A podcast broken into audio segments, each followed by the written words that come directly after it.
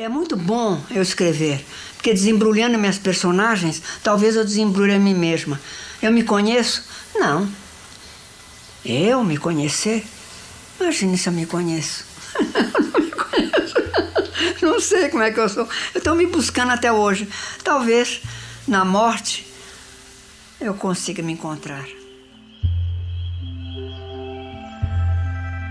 Lígia Fagundes Teles sempre encontrou tempo para desembrulhar personagens, uma atividade que determinou tanto a vida quanto a carreira da escritora. O primeiro livro dela, Porão e Sobrado, foi publicado quando Lígia tinha apenas 15 anos e tinha acabado de sair da tradicional escola Caetano de Campos, no interior de São Paulo.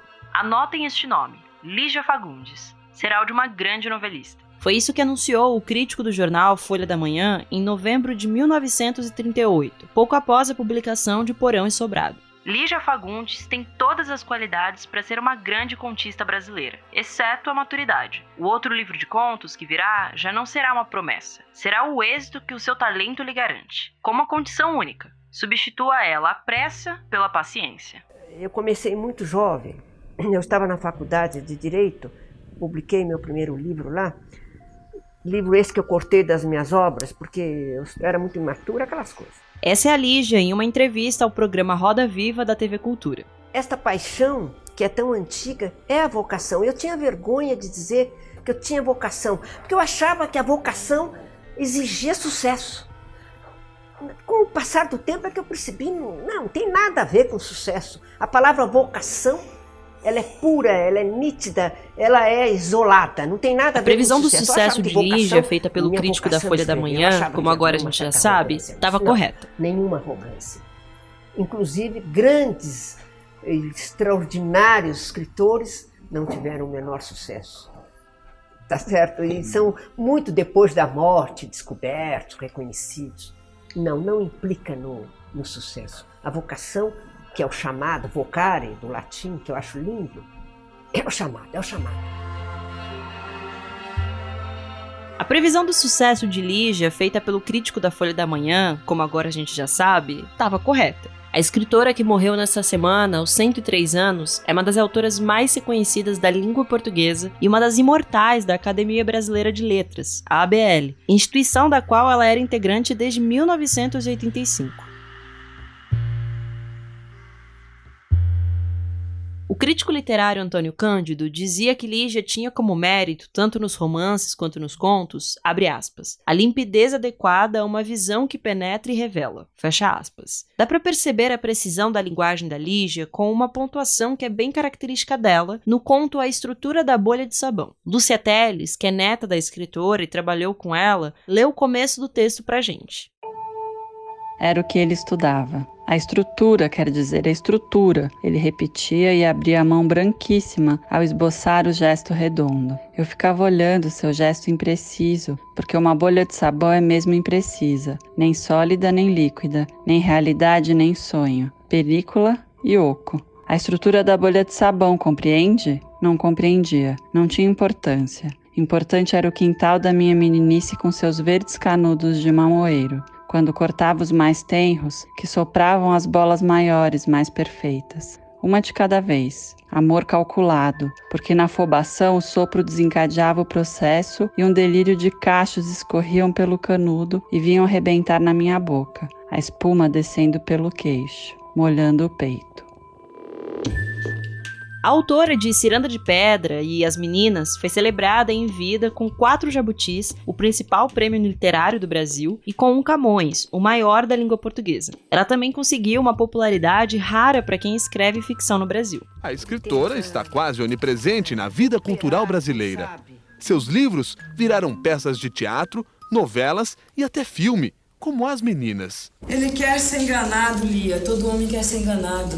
É extraordinário você encontrar as personagens que você idealizou ali na sua frente, vivendo aquela história, aquela trama. Os textos de Lígia ficaram conhecidos por mergulharem numa dimensão psicológica dos personagens, com narrativas cheias de mistérios, erotismo e com frequência protagonizadas por mulheres. Aliás, a Lígia teve um papel fundamental na entrada de mulheres em lugares de prestígio no país. A escritora foi uma das poucas a fazer sucesso no meio literário num período em que o mercado editorial era ainda mais dominado por homens. Ela comentou isso numa entrevista à TV Cultura. O homem deve estar feliz vendo a mulher livre, os dois lado a lado, nivelados.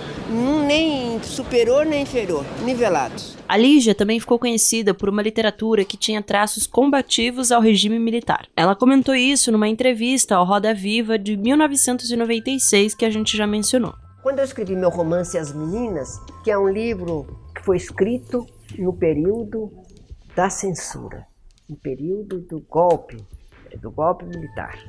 1973, publiquei o romance em 74. Em 77, eu estava indo. É, esse ato me, me deixa muito feliz eu ter feito isso. Em 77, em janeiro, com Nelly da Pignon, com o Jefferson de, de, de, Barros e com o Silva, hein? Hélio Silva, Hélio Silva de historiador, fomos para Brasília tomamos o avião, lá fomos levar o manifesto dos mil. Manifesto foi o primeiro manifesto importante da sociedade civil brasileira. A escritora, que teve seu apogeu nos anos 70, era engajada politicamente e foi um nome importante no combate à censura. Essa postura também era reflexo de uma defesa que ela fazia com frequência da cultura nacional, como ela fez no discurso de posse da cadeira na Academia Brasileira de Letras. Os gênios ignorados num país de memória curta que parece preferir os mitos estrangeiros como se estivéssemos ainda no século XVII, sob o cativeiro do reino. Hoje a gente vai relembrar a vida e a carreira de Lígia Fagundes Telles e entender qual a importância das obras dela para a literatura. A gente também vai discutir as características dos textos dela e como ela alcançou essa popularidade incomum para quem escreve ficção no Brasil.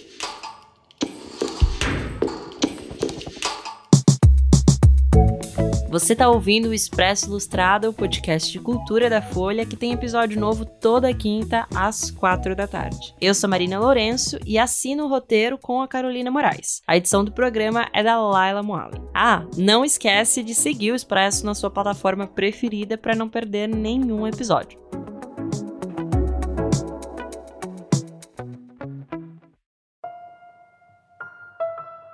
O escritor pode ser louco, mas não enlouquece o leitor. Ao contrário, ele pode, o escritor pode desviar o leitor da loucura. O escritor pode ser corrompido, mas não corrompe o leitor. O escritor pode ser solitário e ainda assim ele vai acompanhar o leitor e fazer companhia ao leitor na sua solidão.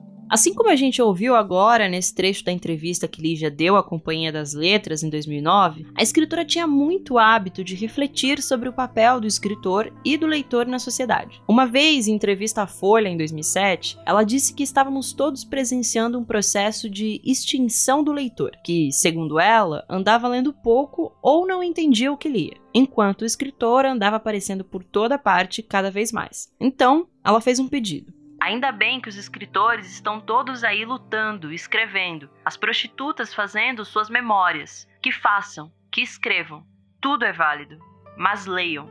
Nessas de refletir sobre o papel do escritor e do leitor, Lígia falava muito sobre a própria trajetória como escritora. Por exemplo, depois de se consagrar no meio literário nos anos 70, ela passou a comentar sobre os primeiros textos que escreveu com um tom de desaprovação. A Lígia não gostava muito do que tinha produzido nos primeiros anos de carreira, porque acreditava que os textos eram muito imaturos e cheios de medo. Mas essa tal imaturidade acabaria, segundo a própria escritora, em 1954, quando publicou o primeiro romance romance Ciranda de Pedra. Mas mesmo antes disso, ela já vinha sendo elogiada pela crítica literária. Além dos elogios que recebeu por Praia Viva pelo crítico da Folha da Manhã em 1944, como a gente já mostrou, ali já havia sido premiada pela ABL em 1948 pelo livro de contos O Cacto Vermelho.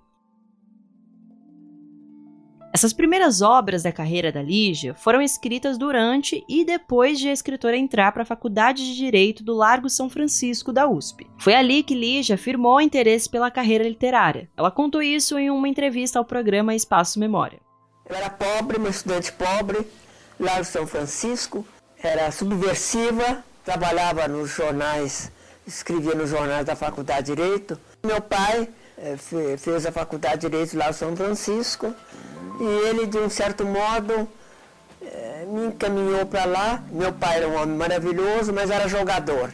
Eu herdei dele a vocação. Ele apostava nos números, eu aposto nas palavras.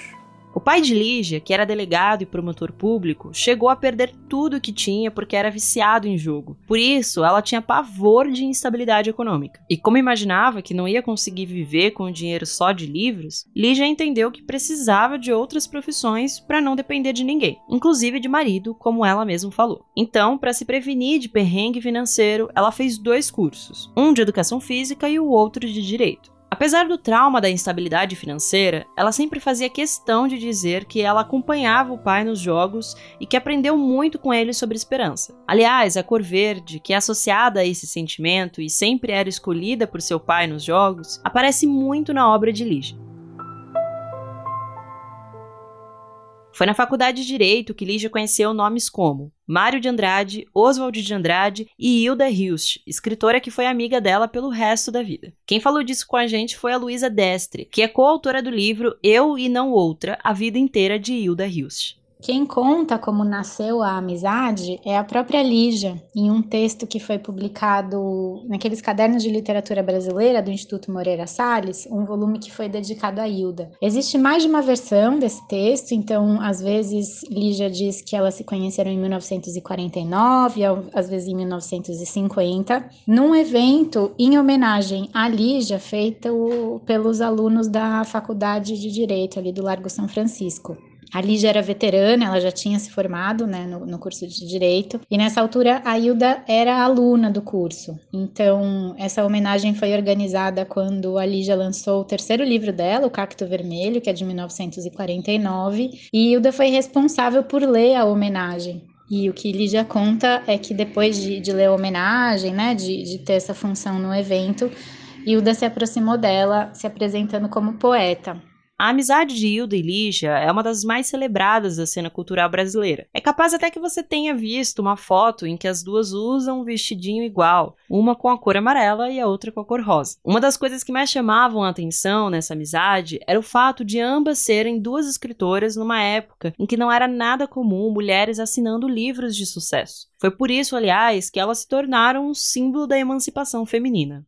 E elas surgem até em colunas sociais, assim, né? Então, tinha uma coluna importante na época que noticiou, né? O texto que vinha, assim, na época era Lígia e Hilda rasam uma velha teoria. Nem sempre é, beleza e inteligência são incompatíveis. Era alguma coisa desse nessa formulação, assim, né?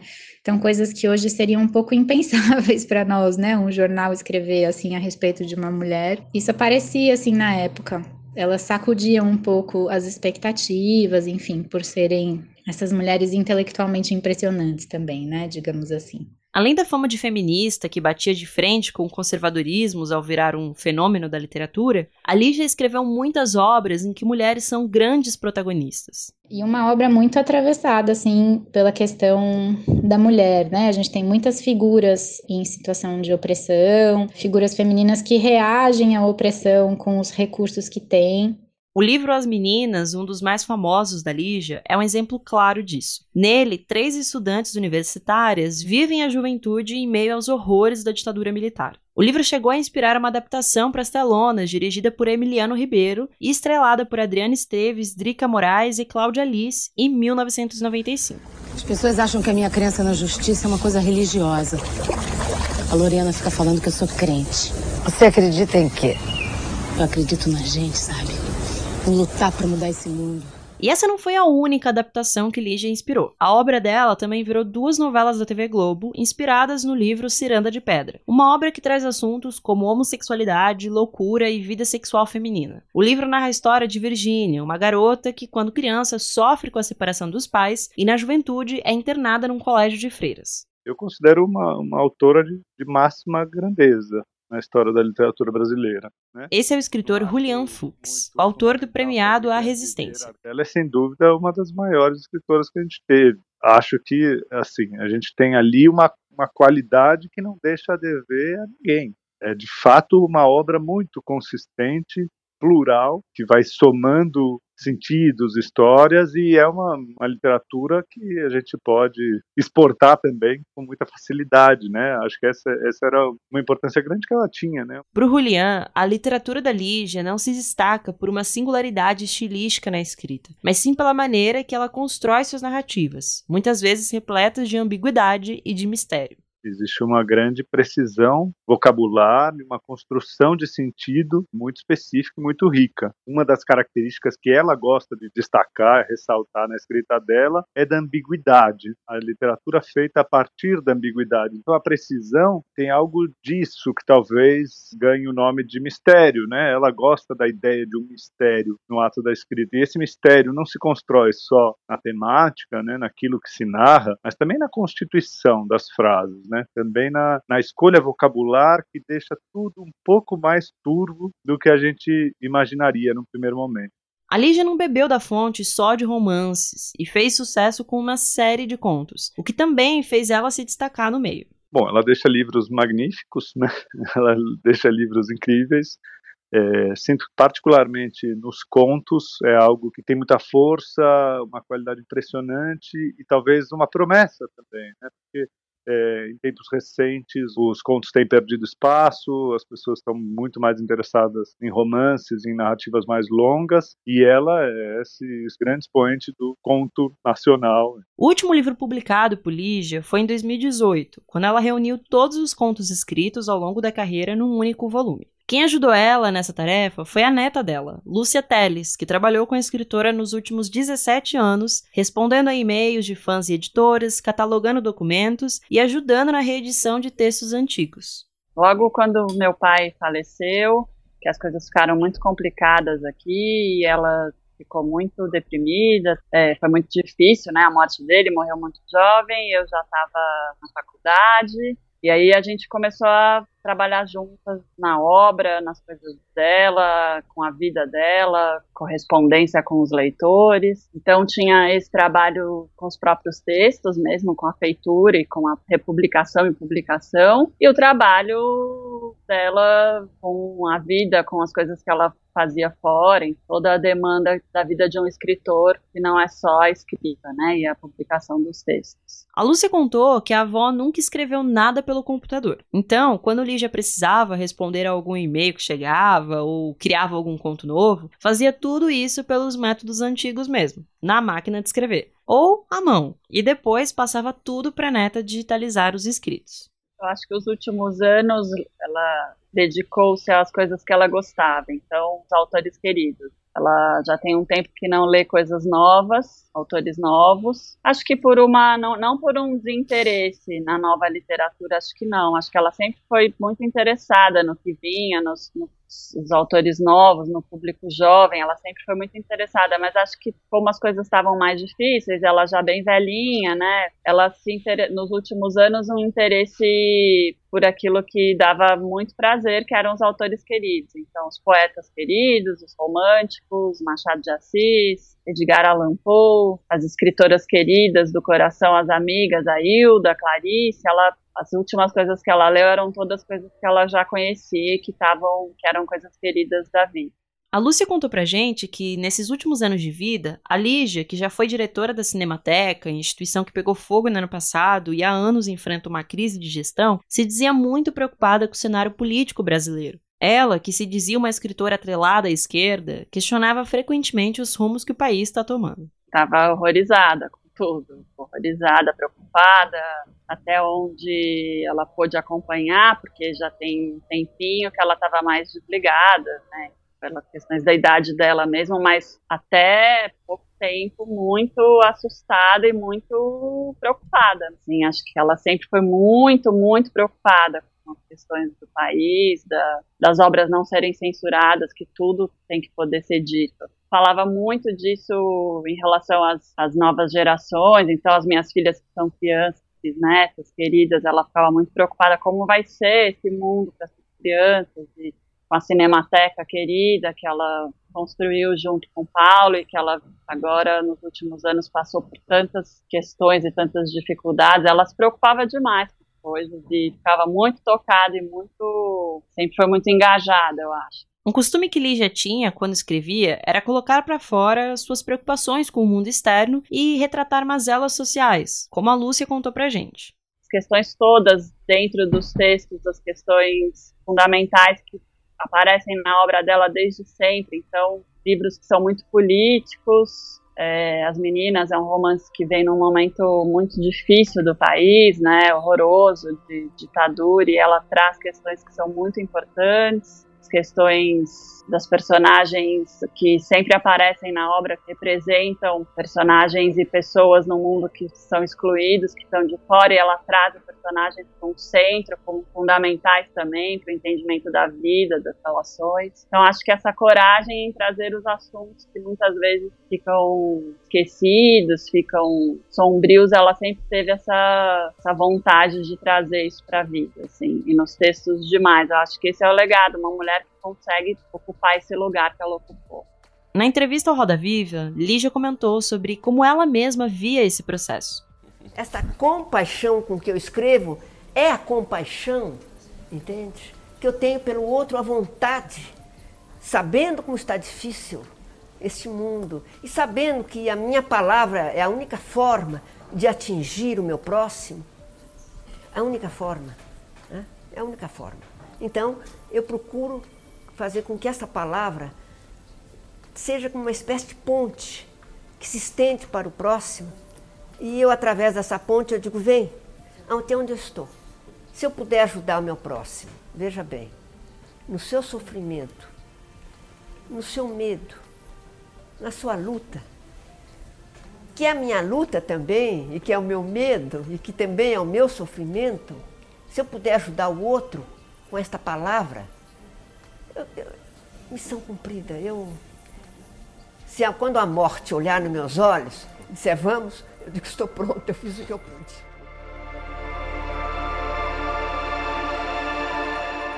Pouco após a publicação deste episódio, foi constatado que Lígia tinha 103 anos quando morreu, não 98 como a gente tinha dito aqui. A informação foi corrigida. Esse episódio usou áudios da TV Sesc, TV Cultura e TV Justiça. Mas antes de ir embora, fica aí que tem a dica da semana. Bom, eu tô sozinha hoje, então a dica fica por minha conta mesmo. E eu queria indicar um podcast que eu maratonei nessa semana. É o Crime e Castigo da Rádio Novelo. São seis episódios, já tá completo, então você pode maratonar, assim como eu, ou ir ouvindo aos pouquinhos. Cada episódio tem mais ou menos aí uma hora de duração. E é um podcast jornalístico sobre o conceito de justiça. A Rádio Novelo é a mesma produtora do podcast Praia dos Ossos, né? Que lançou há algum tempo aí no ano passado e fez muito sucesso. É um podcast que disseca ali o que tem por trás do assassinato da socialite Angela Diniz e mostra como o seu assassino, o Doca Street, virou um grande herói na época, né? E como esse caso de feminicídio serviu também para consolidar a formação do movimento feminista no Brasil. E a partir do Praia dos Ossos, né, a produtora criou esse segundo podcast que é o Crime e Castigo. Eles não têm ligação, tá? Então você não precisa ter ouvido o Praia dos Ossos para ouvir o Crime Castigo. Na verdade, elas usaram Praia dos Ossos como inspiração depois que elas começaram a receber várias e várias mensagens de ouvintes é, dizendo que o Doca Street deveria ter sofrido pena de morte ou que ele deveria ter ficado em prisão perpétua, que o problema no Brasil é que falta polícia, é, a cadeia não funciona e coisas desse tipo é, ouvindo esse tipo de mensagem, elas começaram a se questionar muito sobre o que entendemos por justiça, né? E que senso de justiça é esse que lutamos, que defendemos? É o que, que já foi discutido todos esses anos aí na história mundial. Elas trazem muitos fatores históricos, muitos é, pensadores também, filósofos, trazem também especialistas da área jurídica para explicar alguns conceitos mais juridiquês, assim, sobre como funciona o sistema prisional no Brasil, como funciona é, os processos, né? E o que eu gostei muito, muito desse podcast é que é um podcast que mexe com você. Ele faz você refletir o tempo inteiro sobre tudo, assim. Então a gente ouve vítimas de crimes. Um dos episódios, inclusive, tem uma vítima de um, de um estupro relatando sobre como foi uh, sofrer o estupro para ela e como foi o pós, né? O que, que ela decidiu fazer com aquilo, como que foi, ela, ela, ela não quis levar a polícia, né? O caso. E ela tentou outras vias de justiça. E aí começa a se discutir: funcionou, não funcionou? Existe um caminho certo? Qual é o caminho ideal? É muito interessante como o podcast faz você refletir sobre os conceitos que você mesmo tem, pensa sobre o que é justo, o que não é justo, o que é vingança, o que não é vingança. É um podcast que faz você sair da sua zona de conforto de opiniões. Então, uma hora você concorda com um dos entrevistados e fala: Nossa, realmente eu nunca tinha pensado por esse lado. Mas aí daqui a pouco vem um outro entrevistado que apresenta um outro ponto que você nunca tinha pensado e fala: Não, realmente pensando por esse lado, acho que talvez concorde com esse entrevistado. Enfim, é um podcast para pensar e usar a nossa cabeça. Fica aí de dica então: Crime e Castigo da Rádio Novelo. Esse é o Expresso Ilustrada, o podcast de cultura da Folha, com episódio novo toda quinta às quatro da tarde. Eu sou a Marina Lourenço, assino o roteiro junto com a Carolina Moraes e a edição desse programa é da Laila Moalen. Um beijo, se cuidem e até a semana que vem. Tchau!